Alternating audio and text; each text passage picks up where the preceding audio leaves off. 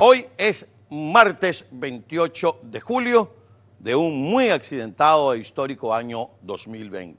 Bueno, hoy tenemos, por esas coincidencias y paradojas de la vida, el cumpleaños del presidente interino Juan Guaidó, pero por esas coincidencias de la vida, hoy también habría cumplido año, y menos mal que no cumplió más, el difunto que en la quinta paila esté. Hoy es 28 de julio. Vaya nuestro abrazo y nuestros parabienes y nuestros mejores deseos a Juan Gerardo Guaidó Márquez, presidente de la Asamblea Nacional y presidente interino de Venezuela.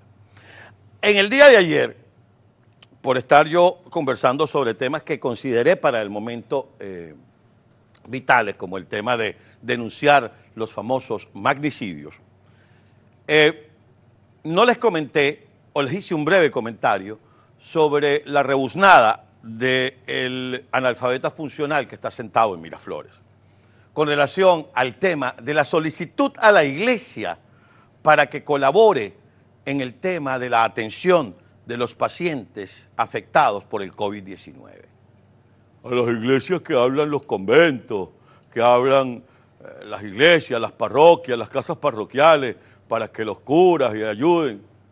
Y yo me pregunto, y así lo dije ayer, ¿Y por qué no abres las guarniciones, los cuarteles, las SODI, las REDI, ¿ah? los CORE y toda esa paja loca que se inventaron para dividir a la Fuerza Armada? ¿Por qué no ponen los soldados en esa fusión pueblo y ejército? ¿Ah? ¿Por qué los militares no atienden a su pueblo? ¿Por qué no abre el hospitalito de Fuerte Tiuna? ¿Por qué no abre el hospital militar? ¿Por qué no pones a los militares a atender todos con tapaboca y con todos los accesorios que se necesitan para evitar el contagio a la población? Ah, no, las iglesias que lo abran, ¿verdad? Porque ahora sí te sirven las iglesias. Se te olvidó cuando decía, por ejemplo, que había un monseñor que tenía el diablo enredado en la sotana, que lo decía el difunto, que en la quinta paila esté. Ya basta de tanta tontería, ya basta de tanta hipocresía. ¿Por qué no pones la Fuerza Armada al servicio del pueblo? Al principio de la revolución no lo pusieron a vender papa, a cortar uña, a cortar pelo, a vender pollo, ¿ah? Y a poner inyecciones.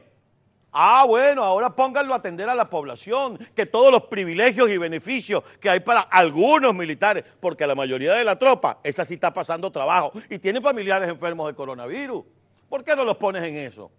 Dejen la hipocresía.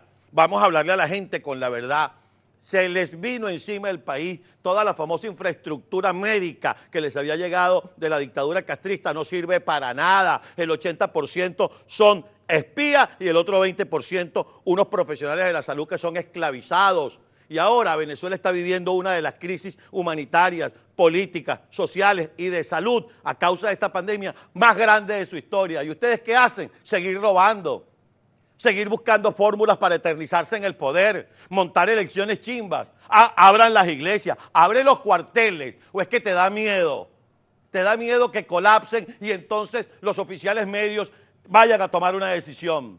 ¿Ah? Eso es lo que está pasando. ¿Por qué no abres los cuarteles? ¿Por qué no abres las guarniciones? ¿Por qué no pones a los militares al servicio del pueblo? ¿Cuál es el miedo? Si el ejército está contigo, si la marina está contigo. Déjense de estupideces. Aquí se acabó lo que se daba. Los militares que empiecen a pensar que un día les va a tocar a ellos y ya les está tocando. Que un día les iba a tocar a ellos y ya no están comiendo. Que un día les ibas a tocar a ellos y su familia también está enferma sin posibilidades de atención. Porque los generales, esos se van para las clínicas privadas y los atienden como reyes. Pero el pobre de la tropa, el sargento, el distinguido, el capitán, el teniente que no está enchufado, que no está cobrando por la gasolina, que no está cobrando martillo en la frontera, ese sí está pelando y loco. Entonces vamos a ver si ponemos las pilas y le decimos a la gente las cosas como son. ¿Lo quieren así o más claro?